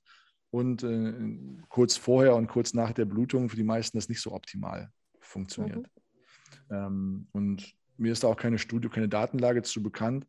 Aber ich weiß von denjenigen, die es für sich implementiert haben und auch das Warum dahinter für sich verstanden haben, das mit einer sehr großen äh, Selbstermächtigung und Selbstverständnis halt durchsetzen, dass da auch viele Frauen bei sind, die das wunderbar machen. Aber die machen das natürlich dann auch adaptiert und ziehen das dann nicht die ganze, die ganze ganzen Monat über durch. Mhm. Ja, also das war auch was, was ich halt für mich gemerkt habe, dass es so ja während der Periode kurz davor, kurz danach deutlich schwieriger ist. Also dann auch schon Richtung nicht beflügelnder Hunger, sondern echt unangenehm quälender Hunger. Und da habe ich dann auch ja. früher gegessen, weil da dachte ich so, okay, das ist, das ist jetzt irgendwie kontraproduktiv, ähm, sobald es mich ja. schwächt. Aber in den anderen Phasen kann ich das definitiv bestätigen, dass man klarer im Kopf ist, dass man mehr Energie hat und auch Sport äh, sich leichter machen lässt. Ja, also ich, ich, kann da vielleicht noch ein motivierende Worte zu sagen, weil das, was dabei passiert, ist natürlich auf zellulärer Ebene die Autophagie. Aber auf ähm, Zwischenzellebene, also die Kommunikation zwischen diesen 30 Billionen Zellen, die wir haben, die wird vor allen Dingen verbessert. Weil guck mal, wenn wir alle mal an uns runtergreifen oder an den Arm greifen oder unter die Arme oder an den Bauch, dann merken wir, da ist, da ist, da Fett, da ist Energie. Da ist genug Energie an jedem von uns. Ja, jeder von uns hat genug Energie, um die Sahara in Nord-Süd-Richtung zu durchqueren. Daran mangelt es nicht. Und warum haben wir denn trotzdem Hunger? Das macht gar keinen Sinn. Und was, was, was, was, was keinen Sinn macht, ist, dass wir müde werden und Hunger haben. Der Grund, warum das so ist, dass wir trotz Energie müde werden und Hunger haben, ist, weil die Energie nicht adäquat getauscht wird. Das nennt sich metabolische Flexibilität. Also die Fähigkeit des Körpers, Energie aus einem Teil des Körpers in den anderen zu kanalisieren. Wenn wir zum Beispiel mal sagen, ich möchte jetzt mal fasten. Ich, ich, ich hatte gedacht, okay, das, die haben mich überzeugt, ich probiere das jetzt mal. Da hatten wir zum Beispiel eine Teilnehmerin am Freitag, die hat dann gegen Abend hat die Kopfschmerzen bekommen und ist müde geworden. Das heißt, ihr Gehirn hat keine Energie mehr bekommen. Dann habe ich ihr gesagt, habe sie ein bisschen einen Arm gekniffen und meinte, schau mal, da ist doch Energie. Wieso kommt die nicht in dein Gehirn? Ja, keine Ahnung. Ja, weil du es nicht trainiert hast. Dein Körper hat das 30 Jahre lang nicht trainiert. Jetzt in diesem Moment, wo dem Gehirn Energie fehlt, diese Energie aus dem Arm oder aus der Leber oder aus dem Fettgewebe freizusetzen und an das Gehirn zu liefern. Dein Körper hat seine metabolische Flexibilität verloren durch den Lebensstil, den du die letzten 30 Jahre gelebt hast. Und metabolische Flexibilität ist einer der wichtigsten Gesundheitsfaktoren, um jegliche Erkrankungen zu, zu vermeiden. Und die kann man wieder auftrainieren durch sowas. Nämlich in dem Moment, wo ich dann meinen Hungerast bekomme, oder diese Unterzuckerung, wie man auch gerne mal sagt, obwohl es keine Unterzuckerung ist, ähm, die zwingt halt dann jetzt den Körper in Kommunikation zu gehen. Und wenn man das halt ein bisschen aushält und damit lebt und versteht, was da abgeht, das als Verhandlungsprozess zwischen dem Gehirn und der Leber, dann kann das ein bisschen mehr motivieren, sich da ein bisschen mit länger auseinanderzusetzen. Und vor allen Dingen heißt es auch, man muss nicht von heute auf morgen sofort 100 Prozent gehen. Wenn jemand keine Klimmzüge kann, macht es überhaupt keinen Sinn, jemandem ein Programm zu geben, was aus dreimal zehn Klimmzügen besteht. Wenn jemand keinen Klimmzug kann, dann geht man an die Stange, hält die Stange fest und zieht ein bisschen dran. Und dann macht man das morgen nochmal, morgen nochmal, bis man irgendwann einen Klimmzug kann. Und genauso ist es halt beim Fasten auch. Wenn man merkt, man kann das für 16 bis 20 Stunden und dann kommen irgendwie Kopfschmerzen oder so, dann heißt das nicht, dass man ein ganz besonderer Mensch ist und bei einem irgendwas kaputt ist und Fasten nichts für mich ist. Nein, du bist untrainiert.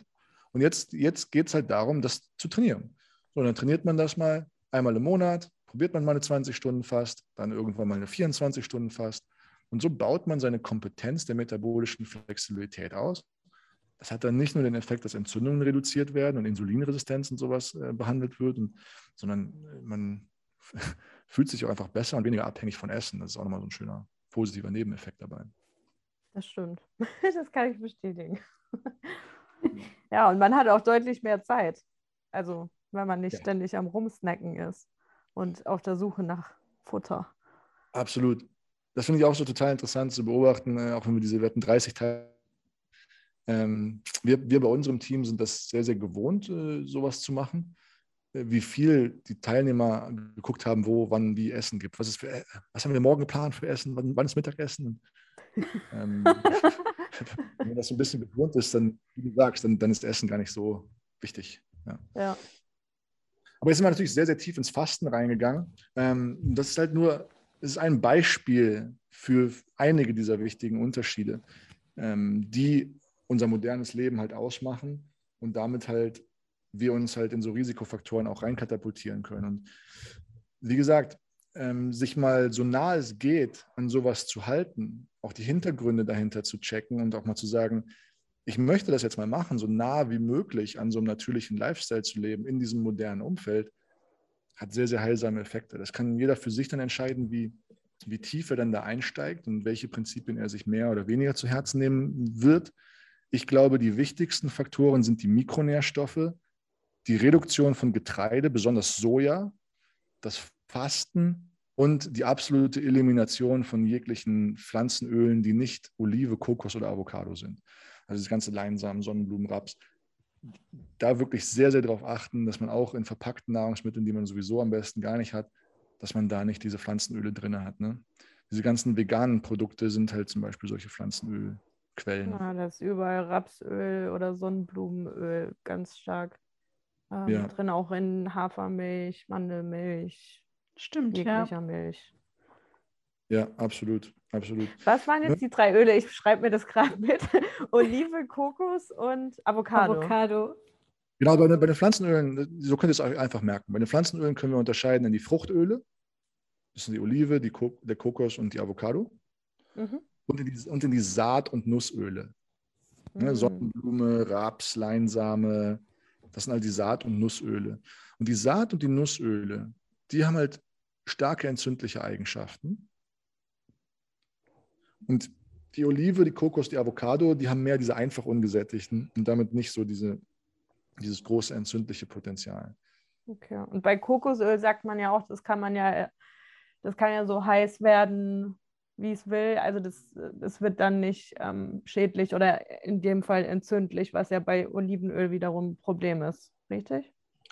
Genau, genau. Olive, Olive hat, glaube ich, so bei 160, sollte man auf keinen Fall mehr als 160 machen. Kokosöl ist bei 180, Avocado ist, glaube ich, bei 200 irgendwo. Okay. wenn, man wirklich, äh, wenn man wirklich erhitzen will, dann sollte man Butterschmalz nehmen oder Schweineschmalz. Okay. Da ist dann auch die Stearinsäure drin, die speziell bei Endometriose auch gezeigt hat, dass Leute mit Endometriose weniger Stearinsäure haben.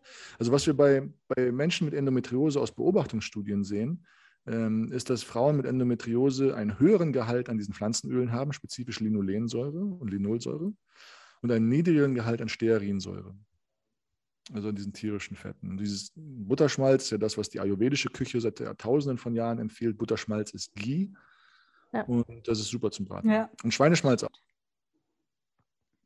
Kann man super, kann man super hoch erhitzen. Und es geht nicht kaputt dabei.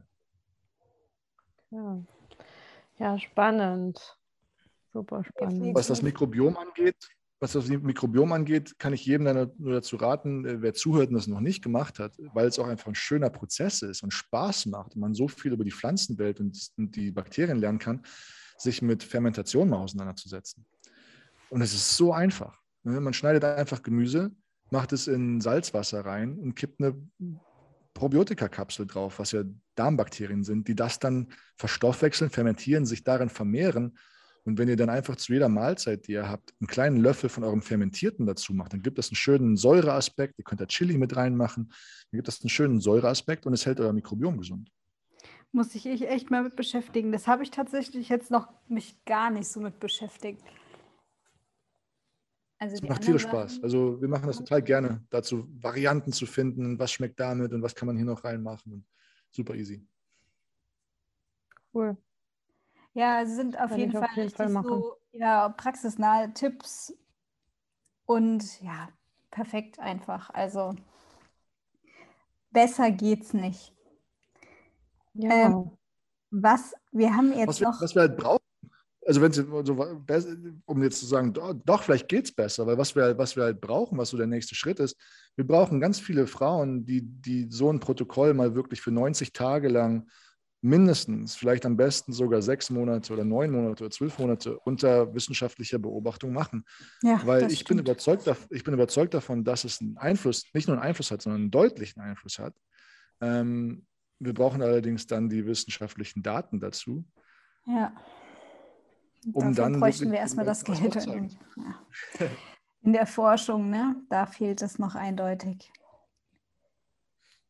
Ich würde jetzt sogar mal einfach raushauen, dass es reicht, äh, erstmal einen Symptomfragebogen zu nehmen, einen validierten Symptomfragebogen, der für Endometriose auch eingesetzt wird, dann freiwillige Frauen, die das mal für 90 bis 180 Tage machen und diesen Fragebogen am Ende nochmal machen. Ich glaube, dass ja. man nicht erstmal, da muss man keine riesigen Wissenschaftsdinger erstmal auffahren. Alleine damit könnte man beginnen. Das stimmt.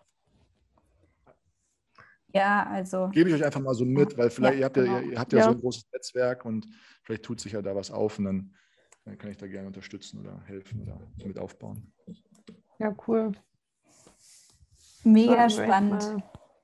Mal, mal angehen. Ja. Wir haben noch drei Fragen, die wir eigentlich ja. immer so zum Schluss unseren Gästen stellen, aber bei dir würden wir sie natürlich ein bisschen abwandeln, weil sie jetzt nicht so passend sind. Ähm, was würdest du dir für die Entwicklung der Medizin am meisten wünschen? Ich würde mir für die Entwicklung der Medizin am meisten wünschen, dass wir uns wieder dem Thema, dass wir uns, dass wir wieder verstehen, dass der Mensch ein biologisches Lebewesen ist und kein mechanisches Auto, wo man Dinge mhm. austauschen kann, sondern dass wir wie eine, ich, ich, sage immer, ich erkläre den Patienten immer, wenn deine Zimmerpflanze welk ist und ein braunes Blatt hat, dann gehst du nicht hin und malst es grün an, sondern du guckst, dass es wieder das richtige Biotop hat, das richtige Sonnenlicht, die richtigen Nährstoffe, damit es sich regenerieren kann. Und das würde ich mir wünschen, dass wir diese Perspektive wieder vermehrt bekommen dann würde ich mir auch wünschen, dass wir wieder mehr Wert auf Symptome legen. Also das, was die Menschen berichten. Mhm. Ähm, wenn ein Mensch berichtet, dass es ihm schlecht geht, dann brauche ich dafür keine Diagnostik erstmal, sondern das Symptom an sich reicht und das gilt es zu respektieren und das gehört zur Diagnostik und zur Therapie mit dazu, dieses Symptom zu reduzieren. Amen. Ja, weil ich erlebe es halt zu häufig, dass das erzählen mir dann auch die Patienten, die bei mir dann landen, dass sie, dass sie nicht ernst genommen wurden mit ihren Symptomen, weil, sie, weil es kein Signal, also es gibt die Unterscheidung zwischen Symptom und Signal. Ne? Symptom ist das, was der Mensch erlebt. Und Signal ist das, was sich vielleicht im Labor dann zeigt. Und gerade bei diesen syndromartigen chronischen Erkrankungen haben wir häufig schwere Symptome, die aber nicht ein klares Signal von sich geben. Und deshalb glaube ich, dass wir das viel, viel mehr respektieren müssen, diese Symptomebene. Und das sind, das sind so die Sachen, die, die wünsche ich mir, weil die sind halt auch notwendig, um chronische Erkrankungen zu managen. Ähm, und natürlich, dass wir die Perspektive auch machen auf die Biologie und die Evolution, weil daraus können wir so viel lernen. Ähm, da können wir uns 20 biochemische Molekularstudien, äh, eigentlich können wir die Tonne kloppen, wenn wir uns nochmal genauer angucken, wie die Unterschiede bei den Naturvölkern sind oder Tieren in Freier und Wildbahn und Gefängnis. Und da können wir viel über Krankheiten verstehen. Absolut. Wahnsinn. Dazu könnt ihr auch mal äh, die letzte Podcast-Folge nochmal anhören, wenn ihr das, wenn ihr die noch nicht gehört habt. Ähm, da geht es genau darum, dass die Symptome von PatientInnen nicht ernst genommen werden und es ja eigentlich so wichtig ist, um ja, die Krankheit managen zu können oder sie im ersten Step, wie bei der Endometriose, überhaupt erstmal zu finden. Da fängt es ja häufig schon an. Deshalb oh, bitte mehr Ärzte, wie du einer bist. oh. Ja, definitiv. Symptome, Symptome sind so ein, sind so ein fantastischer Kompass. Äh, unser Körper ist über Jahrmillionen Jahre darauf adaptiert, uns für verschiedenste Probleme verschiedenste Hinweise zu geben. Das ist halt auch, auch das, was ein Symptom ist. Und wenn man den Symptomen genau zuhört, auch bei sich selber übrigens, mhm. und versteht, wann, wann entstehen sie und in welcher Ausprägung auch. Also wirklich das Gefühl davon und wie es, man, wie es, wie es sich wabert und bewegt, je nachdem, welchen, welchen Lifestyle man lebt und mit welchen Leuten man assoziiert, was man isst und so, dann kann man das als wunderbaren Kompass nutzen. Und äh, ja, das sollten wir mehr tun. Absolut. Als äh, nächste Frage hätten wir, gibt es ein Buch, von welchem du denkst, dass das jeder Mensch mal gelesen haben sollte?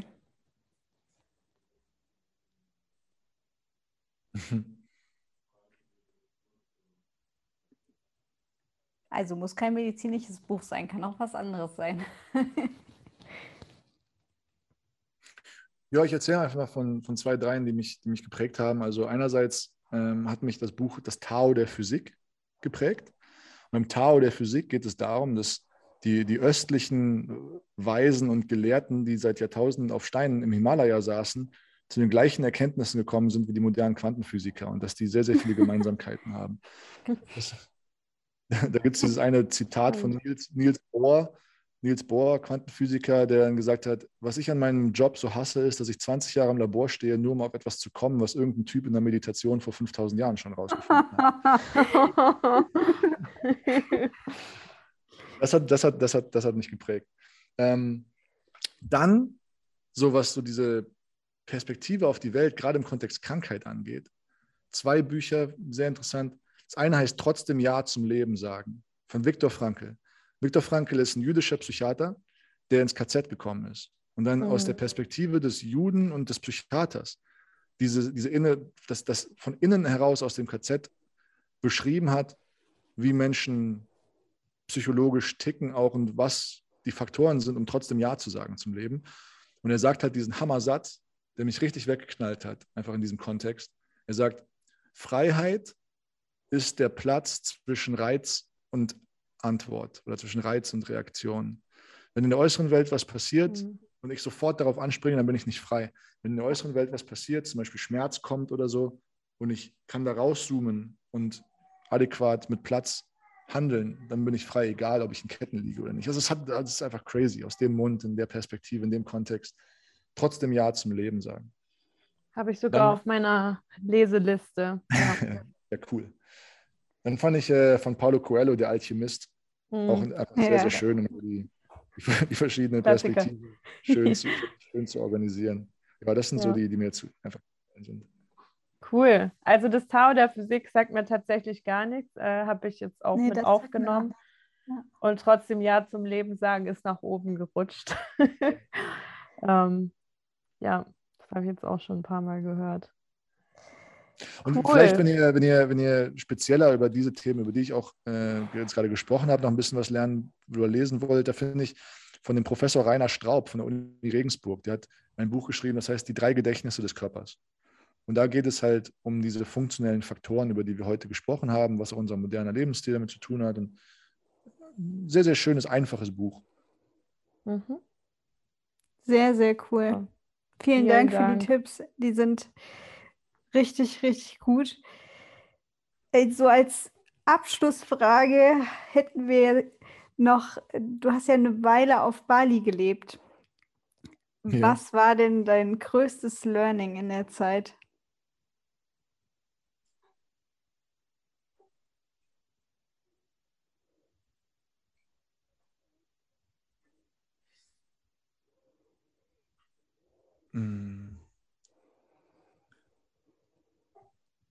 Ich glaube, dass die tiefe Verbindung zu dem Umfeld, in dem wir leben, uns das gibt, wonach wir suchen, nämlich diese, diese Erfüllung. Und diese tiefe Verbindung hat was mit den Menschen zu tun, dass man da immer wieder die Verbindung anstrebt und über den Konflikt hinaus erwächst. Konflikt ist immer das, was irgendwo da sein wird auf verschiedenen Leveln, aber immer wieder darüber hinaus zu erwachsen und in die Verbindung zu gehen und damit zu heilen. Und dass man dadurch auch sich selber heilt. Wenn man, wenn man zum Heiler wird und versucht einfach soziale Verbindungen zu heilen, die Verbindungen, die Menschen mit Objekten haben, zum Beispiel mit Geld oder mit Häusern, die man selber mit Geld oder Häusern hat, mit Job, mit Beruf, all diese Konzepte bestehen in einer Verbindung mit mir. Das ist mein Biotop. Und dieses Biotop zu heilen, ist das, was uns Heilung gibt. Und da liegt dann auch die, das, was wir dann auch als Erfüllung meinen, oder dieses Gespür, was wir mit Erfüllung meinen, liegt halt in diesem Bestreben der Heilung des näheren Umfeldes. Und ähm, das, das war auf jeden Fall was, was ich, ja, zwei Jahre waren wir ja draußen. Ja, das habe ich nochmal sehr, sehr intensiv erfahren und äh, seitdem auch, auch hier wieder angekommen, sehe ich das auch hier immer wieder sehr, sehr intensiv. cool. Sehr kraftvoll. Ja. Vielen Dank, Gerrit, dass du da warst. Ja. Gerne, danke für die Einladung. Mega Folge. Könnt ihr, könnt ihr noch eine Stunde zuhören? Ja, ich auch. ähm, es war auf jeden Fall viele spannende Erkenntnisse dabei und ja, wir hoffen natürlich, dass, dass euch Zuhörern das auch was, was ihr auch was mitnehmen konntet aus der heutigen Folge und ja, bedanken uns ganz, ganz herzlich bei dir, dass du da warst und die Zeit hier genommen hast. Du hast ja auch ja, viele Patienten, viele, viele lange Arbeitstage und wir sind echt äh, dankbar, dass du die Zeit dafür genommen hast. Ja. Gerne, gerne, super. Also macht, macht weiter so. Äh, die wievielte Folge war es schon? Es war schon über 70 jetzt, ne? Ja, ich, ich glaub, glaube, das ist jetzt die 74, oder? Ja, genau. Ja, Wahnsinn. Das ist beeindruckend, beeindruckend, mit so, mit so einer Konstanz da dran zu bleiben und das immer zu machen. Sehr, sehr geil. Macht da, macht da unbedingt weiter. Habt ihr super gemacht. Äh, schön, dass ihr mich eingeladen habt. Dankeschön. Ich wünsche euch Vielen Dank. ja, und dann äh, hören wir uns nächsten Sonntag wieder. Genau. Mach's bis gut. Bis dahin. Ciao. Ciao.